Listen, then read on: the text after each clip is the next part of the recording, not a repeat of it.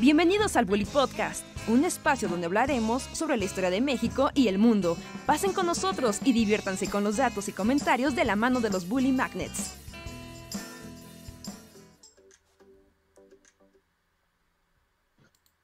Estamos en vivo.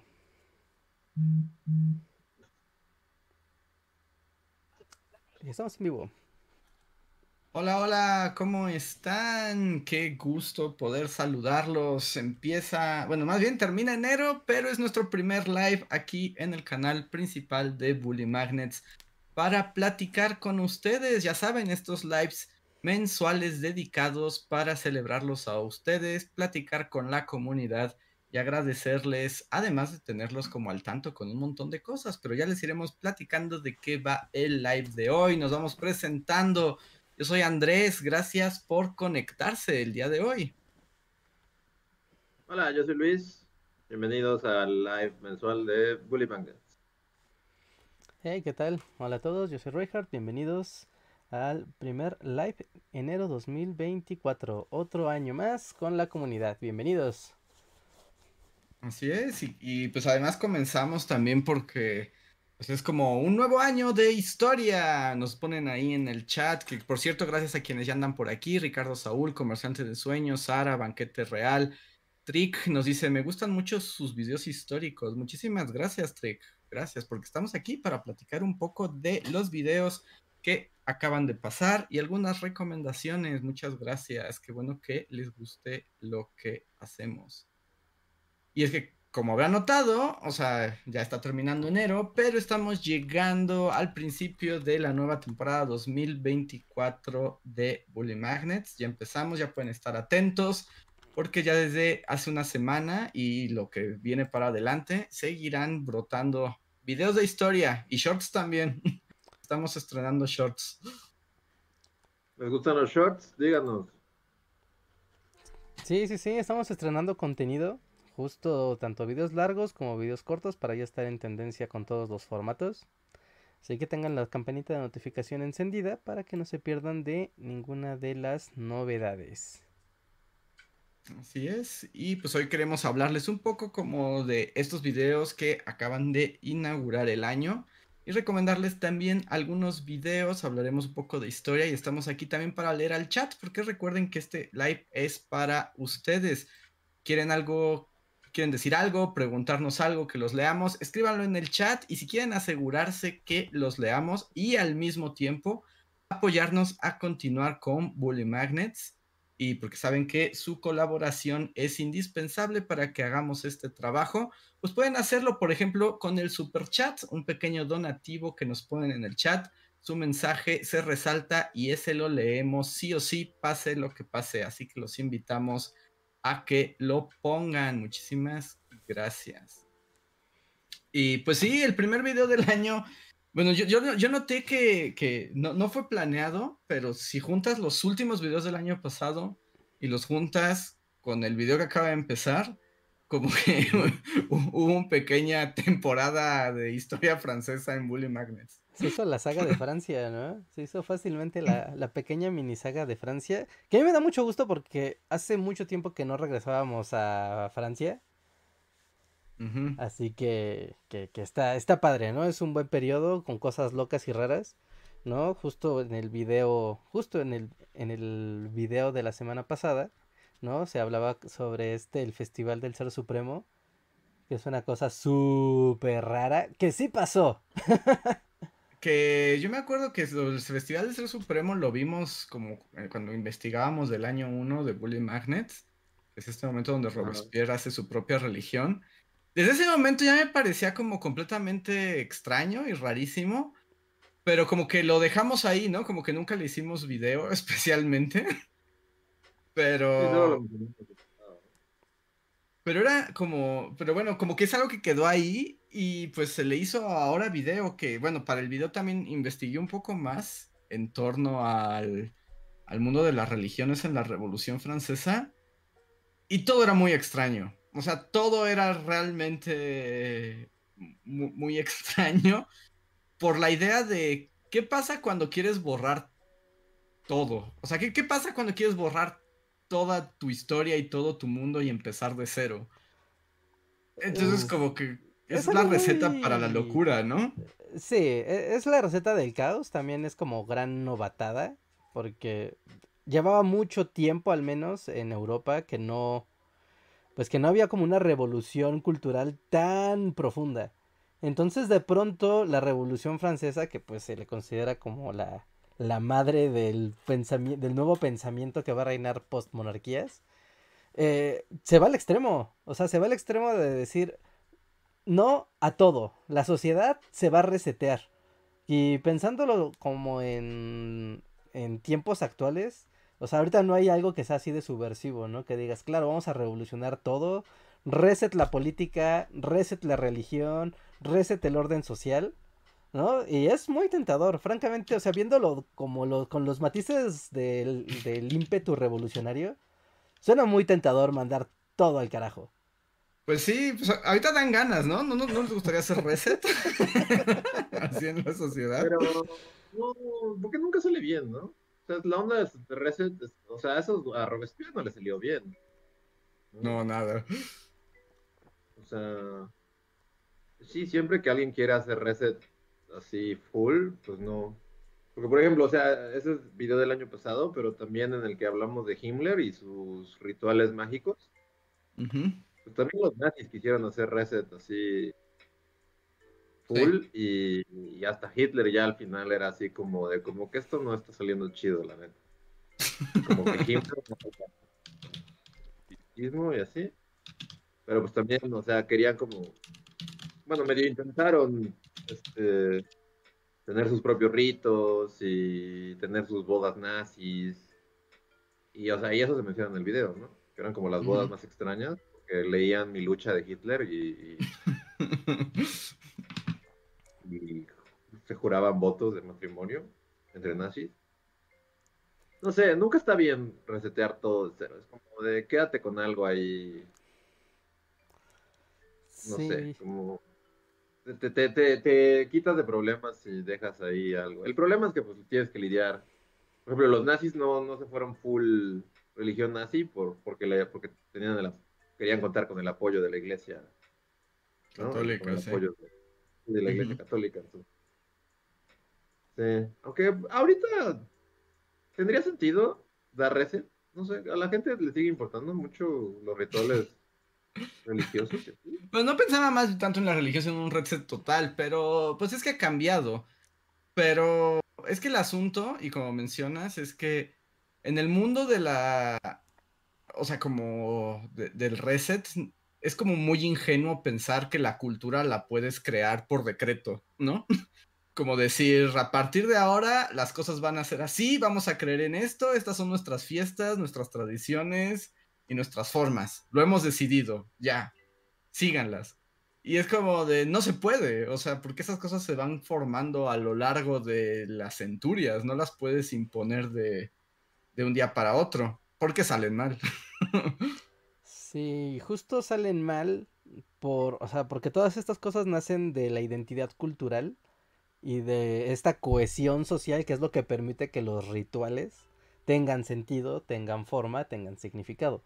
Y si de repente los borras y quieres poner otra cosa, al tener como esa carencia de cohesión de qué es y por qué lo hacemos, eh, solo genera interpretaciones que terminan en bailes paganos y fiestas locas y gente haciendo monumentos extraños.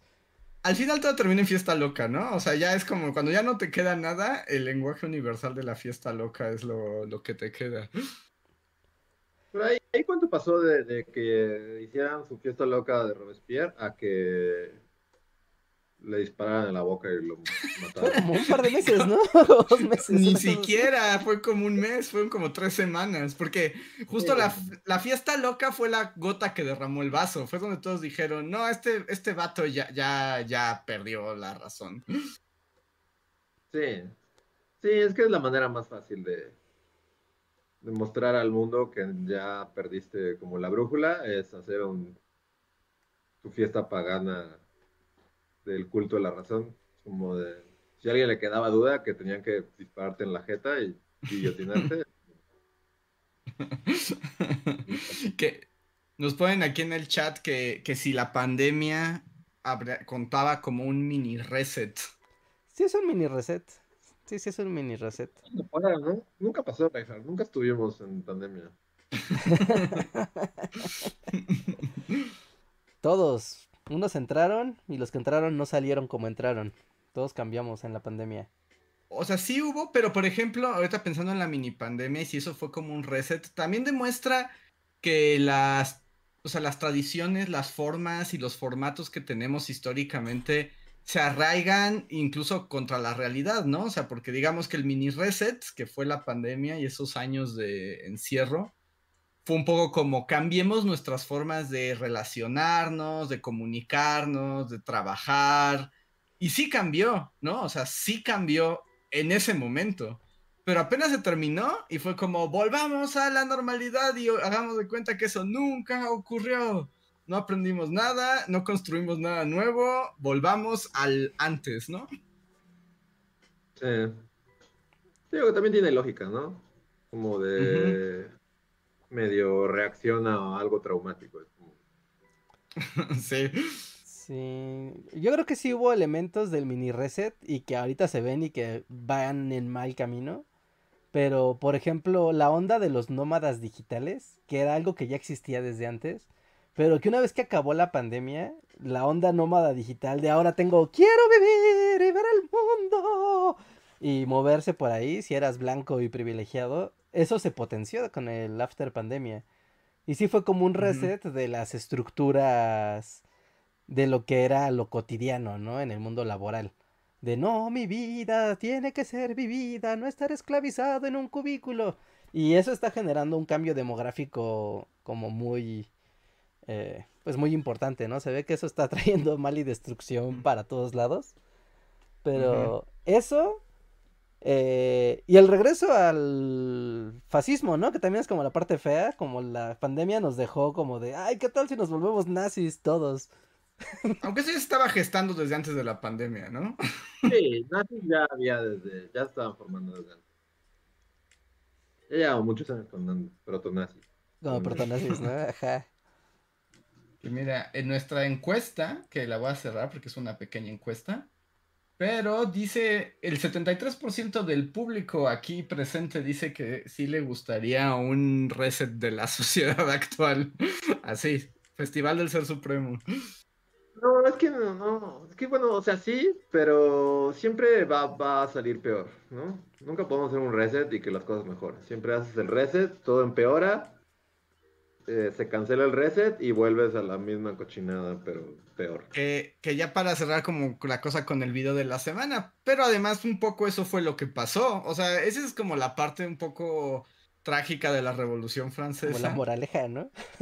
o sea, es que fue lo que ocurrió, porque hicieron reset a todo, salió mal, luego llega Napoleón y Napoleón como que dice, o sea, como que controla el caos del reset pero al final tanto Napoleón y su imperio como lo que sigue terminan el regreso de la monarquía, ¿no?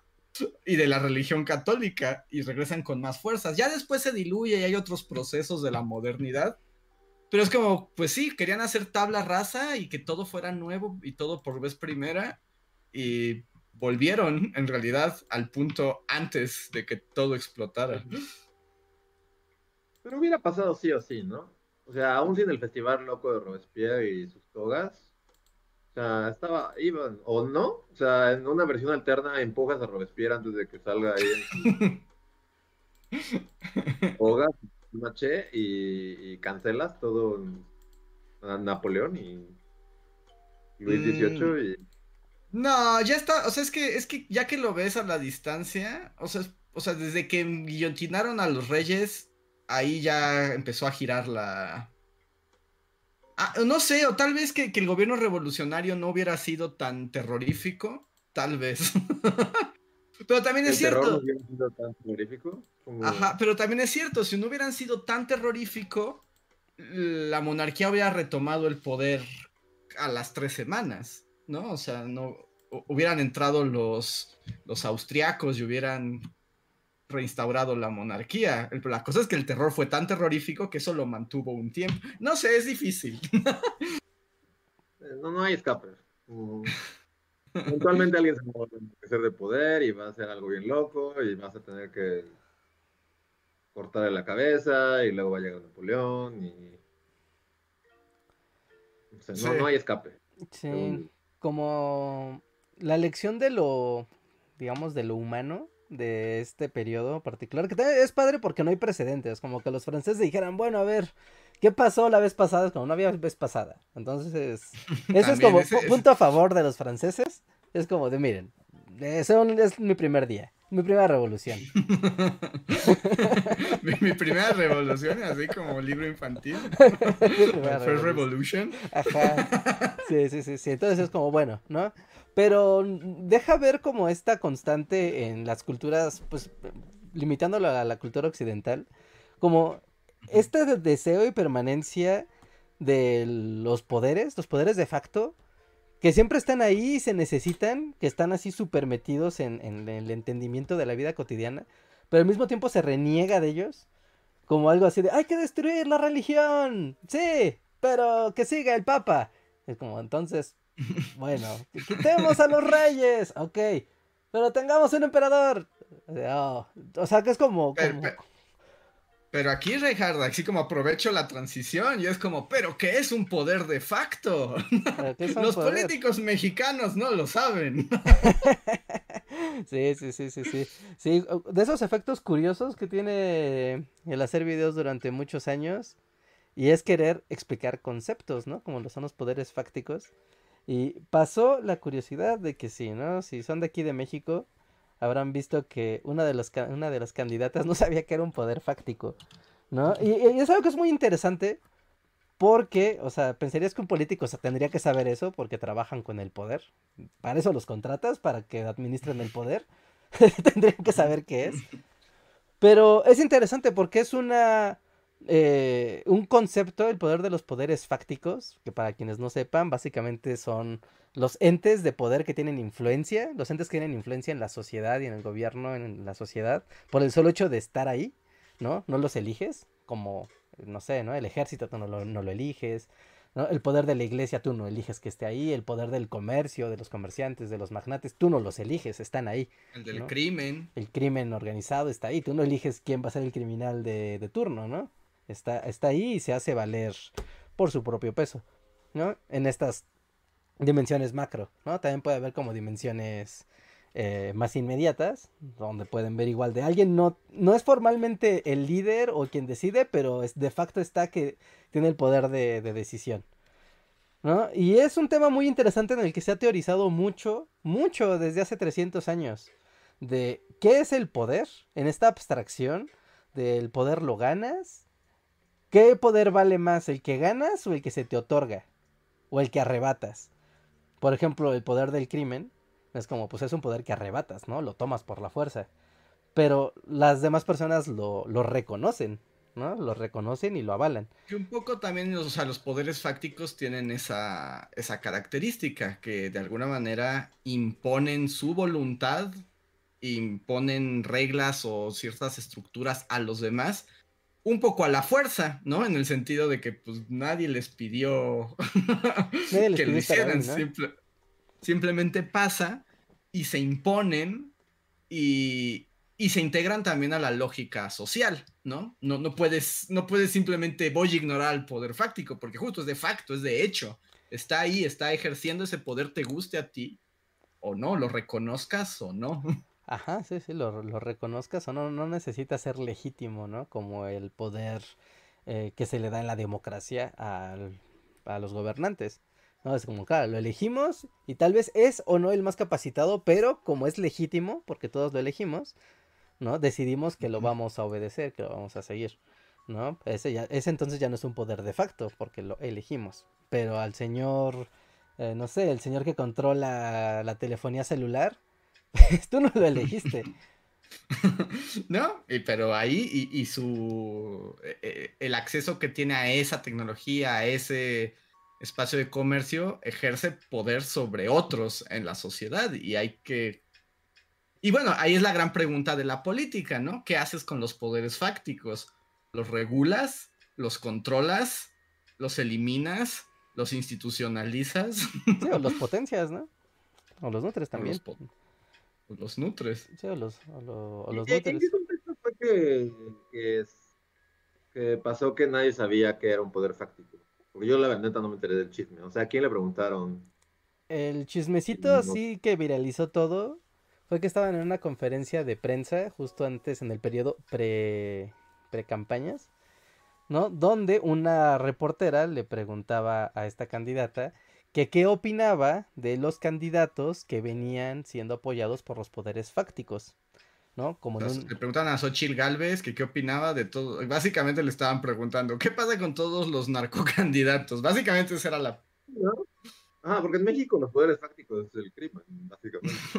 principalmente, sí. Ajá, sí, principalmente. No, bueno, también por... eh, Es que es una pregunta muy difícil si la planteas así. Porque también podrías decir, bueno, ¿no? Están los partidos políticos que detrás de sus filas tienen el poder de la iglesia, ¿no? Y el empuje del poder de O la también el o, el, o el partido en el poder, que de alguna manera también ejerce un poder de facto por el simple hecho de ocupar su puesto. Ajá, o el poder de los sindicatos. Que también, es como de, bueno, ¿no? Están los sindicatos, como por ejemplo, ¿no? Ejemplos prácticos, por ejemplo, el PRI se apoyaba mucho en el poder de facto de los sindicatos, ¿no? Es como tú no eliges a los sindicatos, ¿no? Las instituciones obreras se creaban y todo, y se organizaban y eran perpetuas. Y las utilizaba como un poder para emerger, eh, eh, hacer votos, hacer favores, hacer encomiendas, etcétera, ¿no? El poder estaba en la base de los obreros y de la organización obrera ahí corruptota que ellos creaban. ¿no? Por, por otro lado, por ejemplo, están las instituciones religiosas eh, que apoyan igual al. que normalmente apoyaban al PAN, ¿no? Aunque después se fueron a otro partido, que ya no existe. Pero igual era lo mismo, ¿no? Como los valores de la religión tienen que ir acompañando a un movimiento político, ¿no? Y entonces es como de, ah, es un candidato que de facto está apoyando a un poder que no se eligió, ¿no? Que es a alguna de las iglesias. No, no importa cuál sea. Entonces es una pregunta como tricky, Pero, Pero- pero, pues eres pues político, ¿no? Pero- Se supone que es como tu materia. O sea, lo, lo chistoso, o sea, lo chistoso fue que, o sea, le preguntaron de forma directa y se quedó con, esta señora se quedó con cara de, ¿qué? Y le preguntó al de junto, que era el líder del partido del PAN, y le preguntó, o sea, estaba el micrófono, se alcanzó a escuchar y le preguntó, oye, ¿qué son los poderes fácticos? Y el otro güey se quedó así como que se puso la manita en la barbilla, así como de, "Hmm, hmm, hmm, hmm". Es como sacas y chinga googleas poderes fácticos, ¿no? O sea, si ya estás bien, güey. Ya, o sea, el güey, no es como Siri, que es un poder fáctico. Pues, Sí, no. conferencia de prensa en vivo. No, y ya como que le dice, ah, pues han de ser los delincuentes. Y ya Xochitl le responde a la, a la reportera, ¿te refieres al crimen organizado?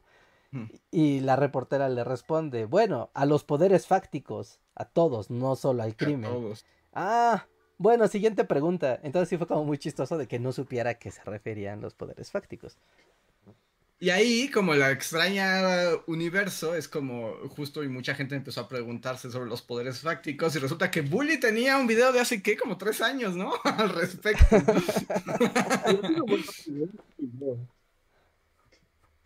Como Luis, perdón, no te escuché. Ah, que ya tiene un buen rato ese video, digo. Mm, Sí, sí, sí. Sí, sí, ya, ya tiene un rato ese video.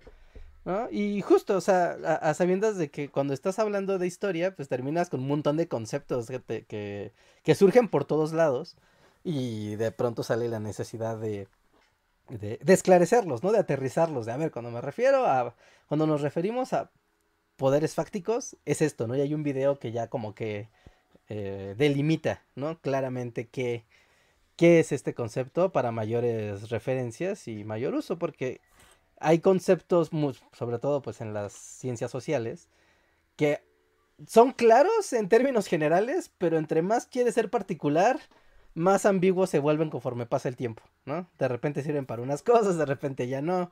Por ejemplo, el término izquierda y derecha, ¿no? O sea, antes, hace 20 años, tú era muy claro, ¿no? Como las izquierdas, izquierdas y derechas. Y ahorita ya no sabes qué pelea la izquierda y qué pelea la derecha, porque ha cambiado el uso del concepto. Y qué bueno, y que de hecho también, así como aprovechando, este, este no lo tenía aquí como... Pero Bully también tiene un video sobre el origen de los términos De derecha e izquierda. que también les voy a compartir en el, en el chat. Les estoy compartiendo estos videos. Que por si no también es. La Revolución Francesa, ¿no? Sí, Todo siempre es la Revolución Francesa.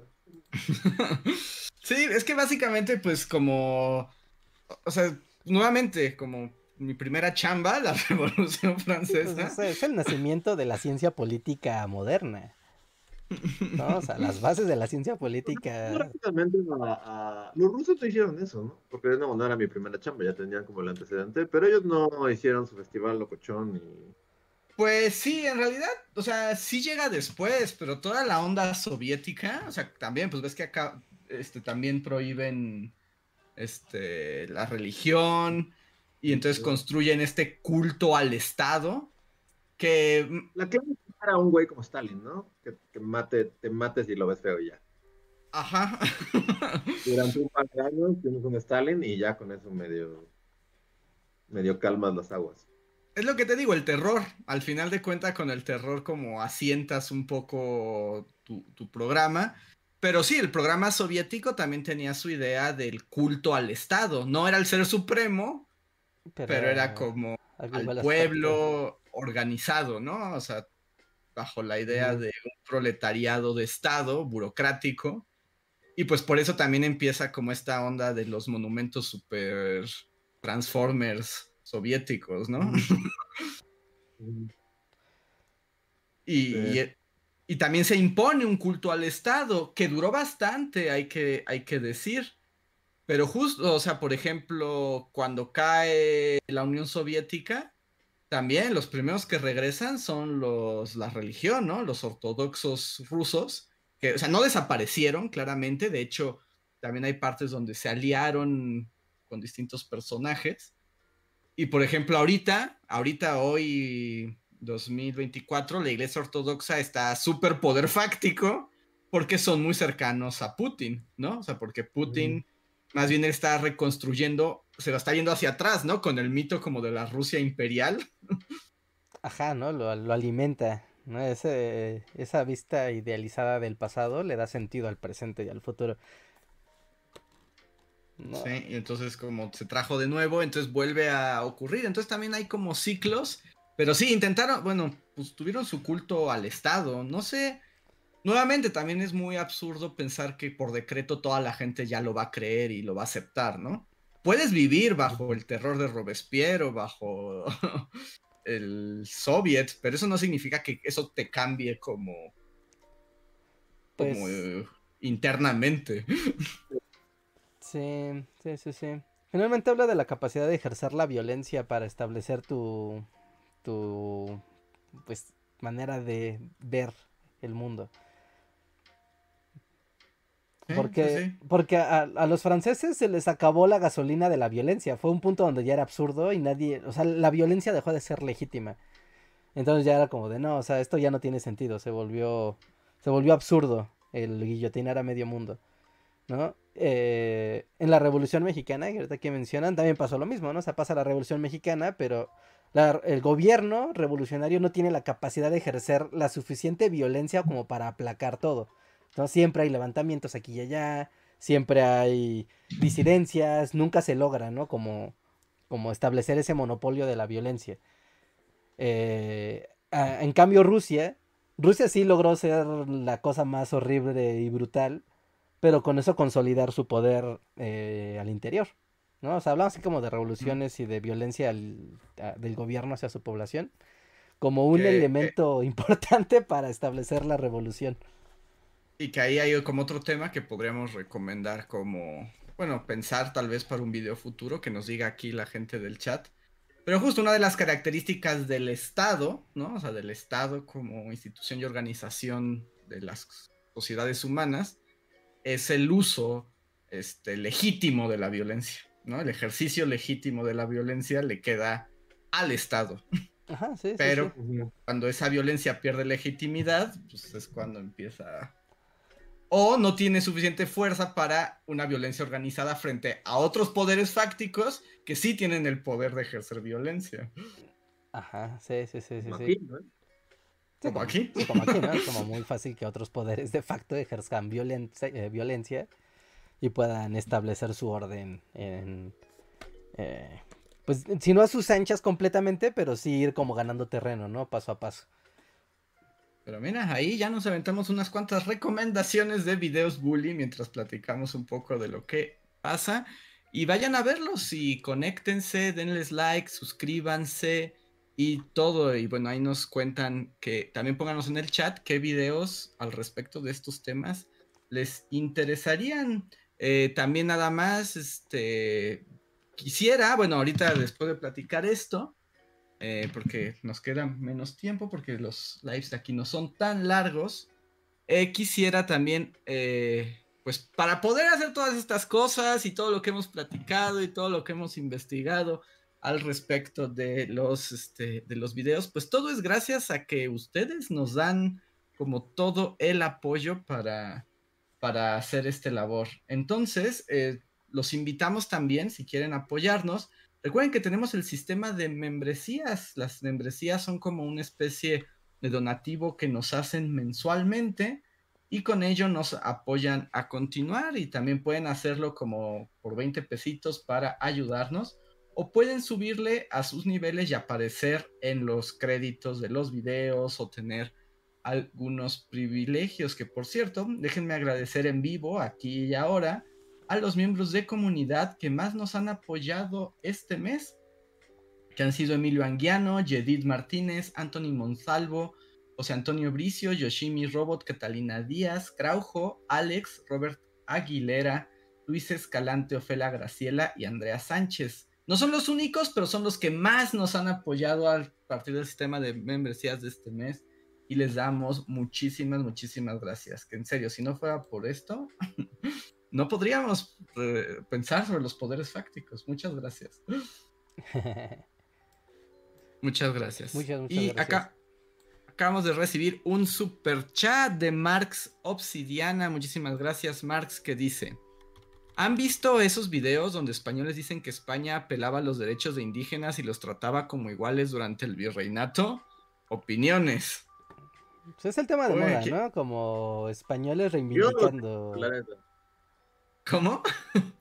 Yo no los he visto, la neta. como- o sea, sé que existen y todo, pero Sí, pues un poco también es estos usos nacionalistas de la historia, ¿no? O sea, es como un fenómeno que también te- existe en todos lados. Los españoles han sido muy públicos, digamos, con este tipo de pensamiento.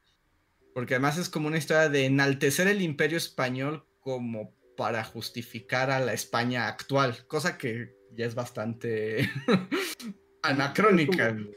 No, Vas a dar muy mal, perdón. Pero funciona si eres Rusia, pero si eres España no. Bueno, lo intentan, pero también es muy maniqueo. O sea, sea, es todo. monarquía todavía. Como- Sí, es como el imperio español y, o sea, cuando se hablan de los derechos indígenas, es muy relativo porque además se uti- se utiliza como si los derechos fueran como los derechos de hoy, ¿no? Que no tienen nada que ver. Con los derechos humanos, ¿no? Y en este entonces no había derechos humanos, no existía, no se habían promulgado porque no había pasado la Revolución Francesa. Exacto, entonces todo está conectado, pero eh, obviamente esto hace que la gente se arranque los ojos y siempre hay pleito. Pero, pues aprovechando la pregunta, tenemos un video. bueno, De tenemos hecho, muchos videos. hay varios, pero hay uno particular que habla de, de justo del orden social. tenemos uno que se llama justo los pueblos de indios, ¿no? Que tiene que ver con cómo se organizaban las comunidades indígenas bajo el virreinato y el imperio El sistema colonial. español del sistema colonial, ¿no? Entonces, eh, les compartimos el video también en los, en los comentarios. Pero pues también es un fenómeno y no hay que olvidar este en particular de ahorita, de, de los videos de todo este asunto. eh, también es parte de un movimiento político contemporáneo, ¿no? O sea, tiene intenciones políticas para el día de, de hoy. Es como la gente aquí que dice que Porfirio Díaz era lo máximo. Es. Va como por ahí. Ándale, sí, sí, sí. Siempre pasa, ¿no? Um, y en todos lados, supongo. Sí. Sí, como utilizar la historia para justificar algún movimiento político, pues siempre es algo casi indispensable, ¿no? Para hacer política. No, no, se, no puede surgir de la nada. El, un movimiento político tiene que tener como un contexto o un, un anclaje, ¿no? Ideológico, político, histórico, que, que, que sí, que funcione. Igual, si quieren, además de ver el video que ahorita Andrés les acaba de compartir aquí en el chat, eh, pues una googladita nada más pongan leyes de Indias, ¿no? Las leyes de Indias, justo es la legislación que hicieron los españoles para la convivencia social, política, civil de los indígenas en el territorio del, virreinato español.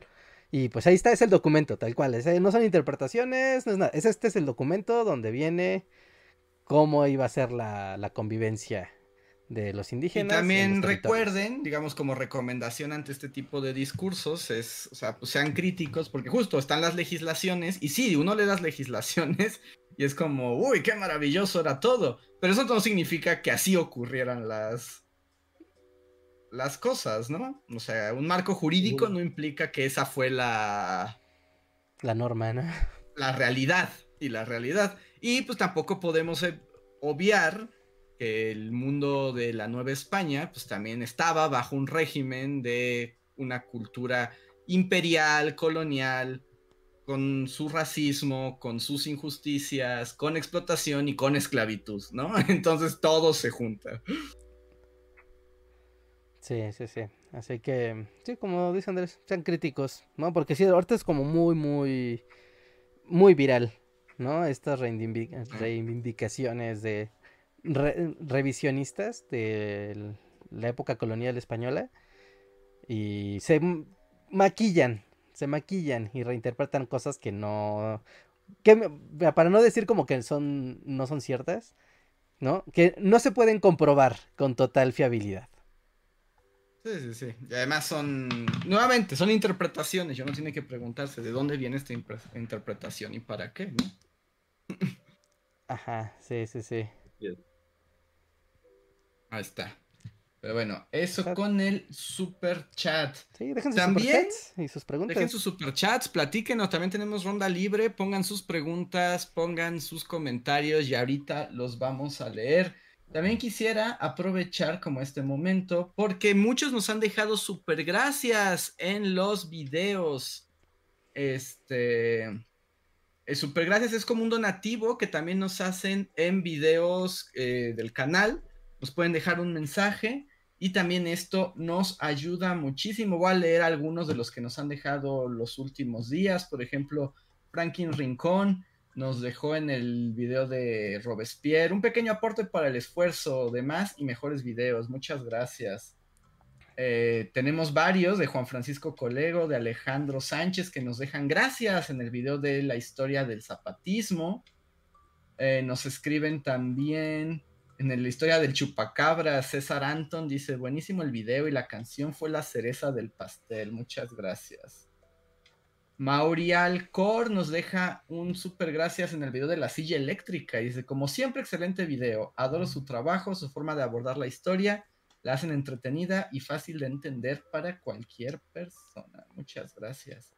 Tenemos otros, pero los invitamos eh, pues también a escribirnos estos para les contestemos tanto en comentarios como leerlos en estos lives cada mes. Pues gracias a ustedes podemos hacer todo esto.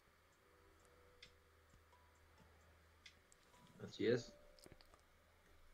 Y mira, tenemos un chat de comunidad que nos deja José Antonio Bricio. Gracias, José Antonio, que dice: Hola, ¿cuándo sale el siguiente video? ¿Han pensado hacer un video sobre la heráldica de los apellidos? ¿Cómo se pasa va el apellido antes del registro civil. Muchas gracias, José Antonio. Pues la próxima semana tenemos video nuevo. Gracias. La próxima semana pueden contar con él. ¿Podemos dar una pista de qué se trata? Ah, va a estar sovieticoso. Esperen sovieticosos. es una buena pista, ¿no? Sí, es una buena pista. Tosco y pesadote, sí. Sovieticoso, tosco y pesadote. Y al mismo tiempo se eleva. qué poético, pero descubrirán qué significa esto. Oye, ya con eso, ¿no? Nuestros acertijos son como los acertijos del acertijo en la película. Están súper, súper acertijo. Pero bueno, si alguien sabe, me sorprendería. Si alguien lo escribe así en el chat, así como van a hablar de esto y le atinan, no inventes, me iría de, ah, espaldas. Por supuesto. Y ya, bueno, ya hablaremos de él en el próximo este, live que tengamos. Así como de los videos, va a ser uno de los videos que pues, habrá salido a lo largo de ese mes. Pero me me intriga el recibimiento, porque es como, eh, o sea, si les gusta el video, eh, tal vez haya más, porque hay como mucha historia de ese lado. Generalmente nosotros no hablamos como ese tipo de historia. Eh, y ya. No, no digo más porque no tiene sentido para nadie. sí, sí, sí. mientras no lo sepan, no, no tiene ningún. Lo véanlo y si les gusta, comenten que les gustó les gustaría ver más videos de este tipo, o si no, también es así como de guacala, cochinada, no vuelvo a hacer esto nunca. y sobre la pregunta de hacer un video sobre la heráldica y los apellidos, está interesante, o sea, la, cuestión de, de, los, de los apellidos. El asunto es que la heráldica es un tema complicado, ¿no? O sea, de cómo seguir y cómo se ponían. Y además, justo entre nos acercamos más a la modernidad, es más extraño. Antes los apellidos eran más fáciles de, rastrear, porque además, pues si eras un plebeyo ni tenías. tenías apellido. Y aparte, no, ¿no? Antes había como 15 personas en el mundo. También ayudaba. o sea, Pero... al ser menos, supongo que era más fácil rastrear como de dónde venían. No sé, a, mí la verdad nunca me ha intrigado tanto, pero también porque nunca he pensado como tanto en la historia de los apellidos y así. Es un buen tema. Es un buen tema. Y además también ahí supongo que también es muy regional, eh, o sea, bueno, como muy de bloques culturales, o sea, porque una cosa seguramente son los apellidos como hispanos, ¿no? O sea, la lógica del apellido hispano al del anglosajón, ¿no? O el de otras el de otras locaciones, contextos históricos y geográficos. Sí, sí, sí, sí, es como agarrarlo, como delimitar bien el tema, de dónde salen y por qué. Porque, por ejemplo, aquí en México, muchos de los apellidos más comunes eh, se adquirieron en época de, pues, bueno, en la época de la Reforma, ¿no? Y en esa época donde empezaba el registro civil, porque si tú estabas en una hacienda, lo habitual era que tú al ser parte de una hacienda adquirieras el apellido del dueño de la hacienda. Entonces, pues prácticamente eras, no propiedad, porque no eran como esclavos formalmente, o sea, no, era así. Pero ante el registro civil, como no había, pues sí, no, no estaba este registro de los apellidos o de los linajes familiares, era de, no, pues el personal de esta hacienda, pues ya todos son López, ¿no? Ya. Y, y, a partir de eso para ir, para ir llevando el registro civil. Entonces se perdía pues de alguna manera también o no había tanta la conciencia o la necesidad de administrar los nombres o sencillamente pues se volvió ahí una castración cultural, ¿no? De decir, pues ahora todos, todos ustedes van a ser de, pues míos, derivados de la propiedad. Sí, y que además justo cuando ya se establece el registro civil claramente, también se ponen las reglas que por ejemplo en por lo menos en México y supongo que funciona así casi en toda Hispanoamérica, pero también está como la línea de qué apellidos se heredan, ¿no? Que es como por la línea masculina y la combinación del apellido paterno del padre y de la madre y ese es el que pasa, ¿no? O sea, también hay toda una lógica de, de administración de los nombres, pues que también estaría interesante investigar más a fondo. Sí, sí, sí. Sí, por eso que hay que delimitar muy claramente de qué cultura y de qué geografía y tiempo vas a hablar de, de los nombres, ¿no? Incluso como cuáles son los nombres más antiguos o los apellidos más antiguos que han prevalecido hasta la actualidad. ¿No? Eso suena también interesante. Así es. Y pues tienen más preguntas, pónganla en el chat, porque hoy les digo que aquí en el canal principal los lives son un poco más breves, entonces nos quedan alrededor de 10 minutos en el que abrimos el chat para que cualquiera escriba y ponga lo que quiera antes de despedirnos.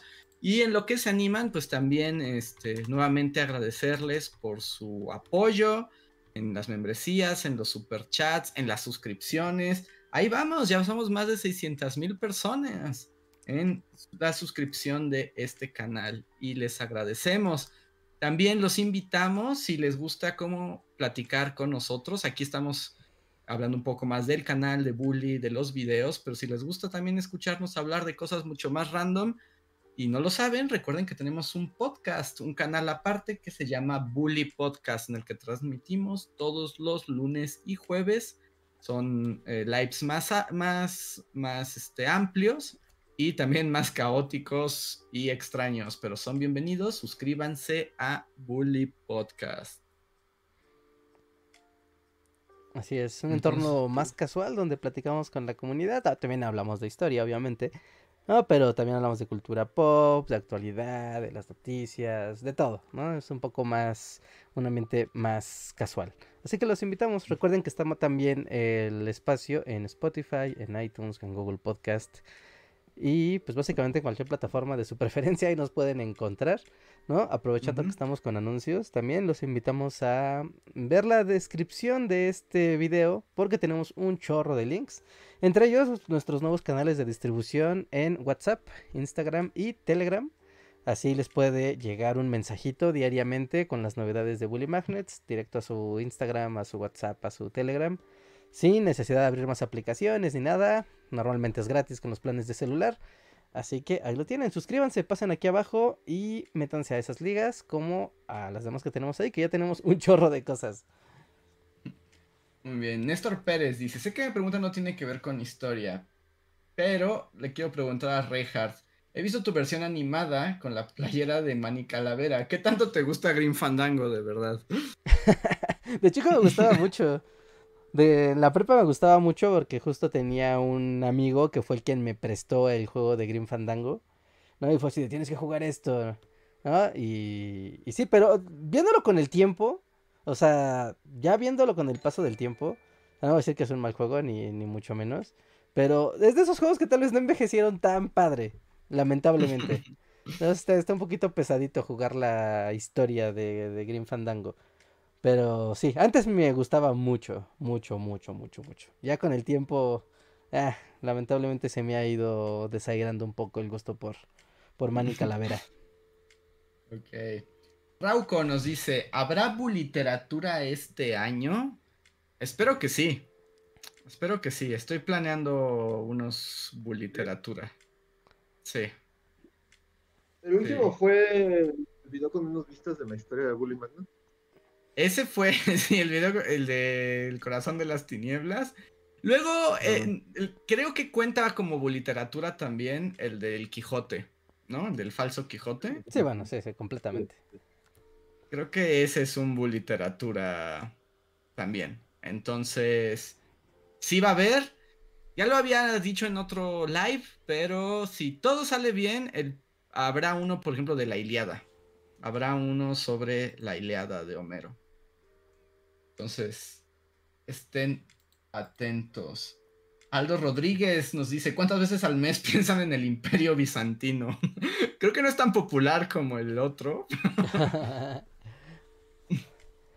no. Sí, no, pero... pero... nunca el imperio romano, la verdad. No, nunca, nunca lo entendí. Como...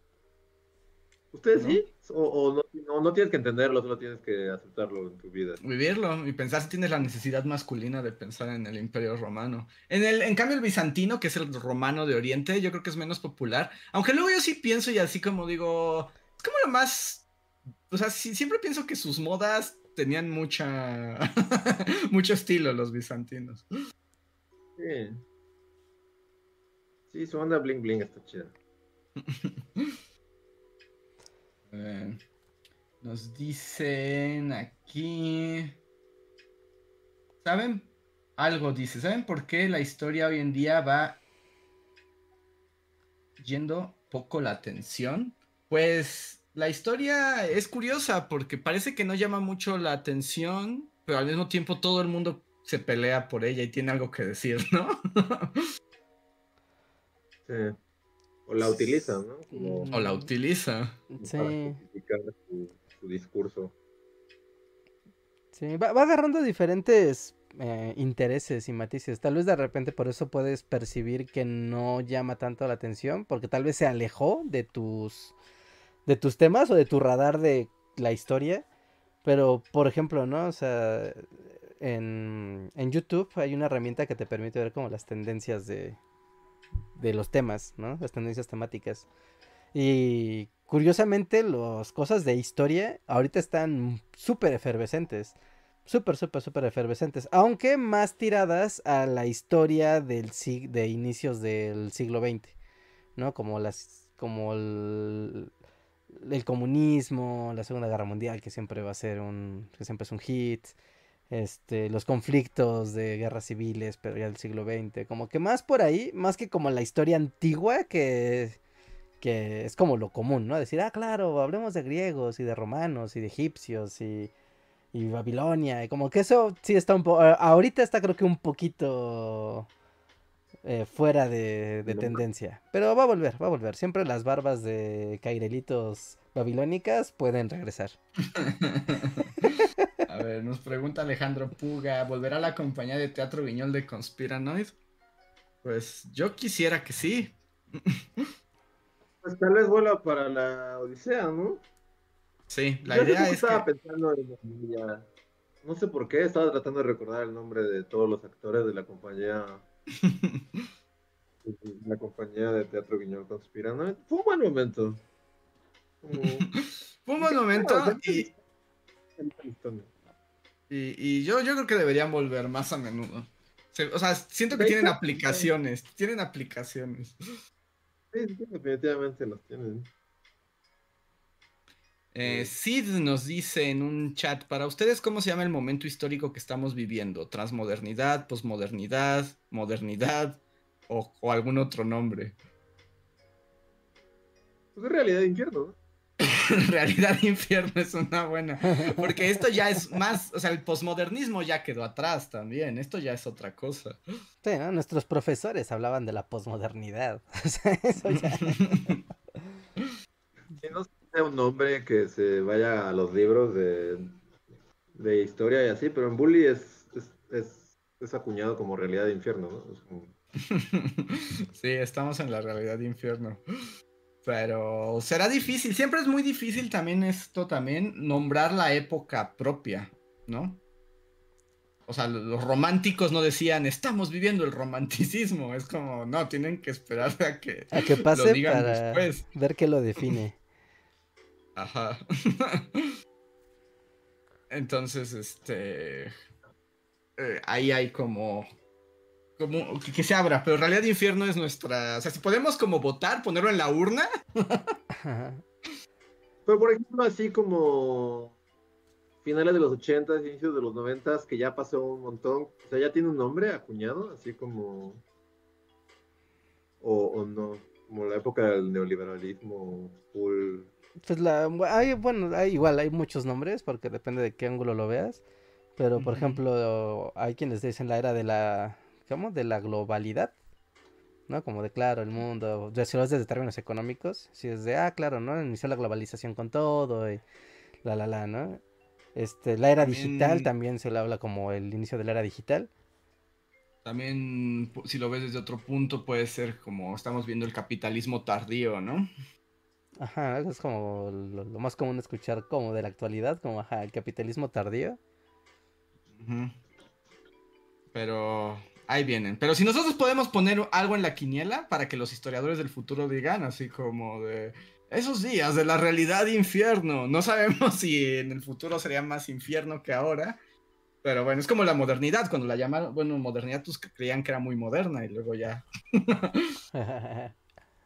Ya no es tan moderna.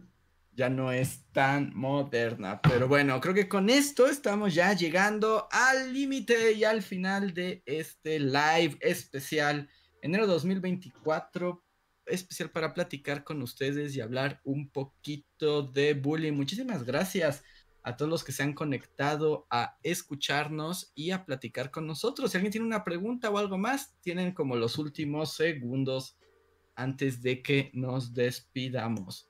Y pues esperen esta vez este mucha más videos y más cosas que estamos preparando para traerles muy muy muy pronto. Ajá, así es. Eh, otro anuncio que tenemos, ¿no? Si son seguidores del podcast, seguro ya lo saben. Y si no son seguidores del podcast, es una muy buena excusa para comenzar a escucharlo. ¿Por qué? Porque en unas semanas vamos a celebrar nuestro capítulo número 500 de Esos tipos opinan, así se llama el podcast principal del canal Bully Podcast. Y lo vamos a celebrar con una transmisión completamente en vivo, con presencia del público en vivo donde pues vamos a convivir con ustedes, vamos a tener el show en presencia del público, ustedes van a poder participar, obviamente se va a hacer el stream como de costumbre y pues queremos invitarlos el próximo sábado 10 eh, de febrero, el próximo sábado 10 de febrero en el Club de Periodistas de la Ciudad de México, que se encuentra en la calle de Filomeno Mata número 8 en la colonia Centro. Está a un par de pasos del metro Allende, de metro Bellas Artes. Está súper fácil de llegar, está atrás del, a una cuadra del Munal. Muy, muy, muy fácil de llegar. Y los esperamos ahí el sábado al mediodía. Justamente, sábado al mediodía va a durar el podcast lo que siempre, una hora, una hora y media. ¿no? Convivimos con ustedes y todo y pues vamos a tener esta celebración porque pues si llegamos a 500 episodios del podcast, pues es gracias a la comunidad, a ustedes, así que están todos invitados. Excelente, pues ahí los vemos y todos estén atentos que yo creo que la próxima semana eh, habrá como, ya saben, como flyer y eso para ponerlo en nuestras redes sociales y que todos se enteren y tengan esa información disponible. Que nos dicen que está sospechosamente cerca de la Friki Plaza, Reinhardt. Todos sospechan. sería bueno hacer un torneo, un torneo de Magic. Es un torneo de Magic y diría que a quien me gane a mí, pero mejor quien le gane a Andrés, porque Andrés es muy bueno jugando Magic. Quien me gane a mí, ¿qué? Sea, el que le gane a Andrés jugando Magic se lleva un bully pack completo, así, completo. Todo lo que tenemos de merch, todo así, todo. Un uno de todo. Camisa, pin, stickers, este. Flyers, libretas, todo, así, un uno de todo. Pues a ver, a mí lo malo es que yo soy guerrero de la virtualidad, entonces no tengo cartas verdaderas, pero si alguien me presta las suyas, los desafío. pero bueno, ahora sí. En arena. En arena. pero bueno, ahora sí nos vamos, espero hayan disfrutado este live, además de que esperamos tener otras apariciones aquí en vivo y etcétera, ya les contaremos algunos cambios que habrá en el canal para bien. Pero si no, de todos modos, nos vemos la próxima semana. Díganos si les gustó que habláramos de los videos con más datos y más reflexiones históricas. Nosotros somos los Bully Magnets, les damos las gracias y nos vemos muy pronto. Así es, sigan dejando sus super thanks porque los veremos en el próximo live. Bye. Bye.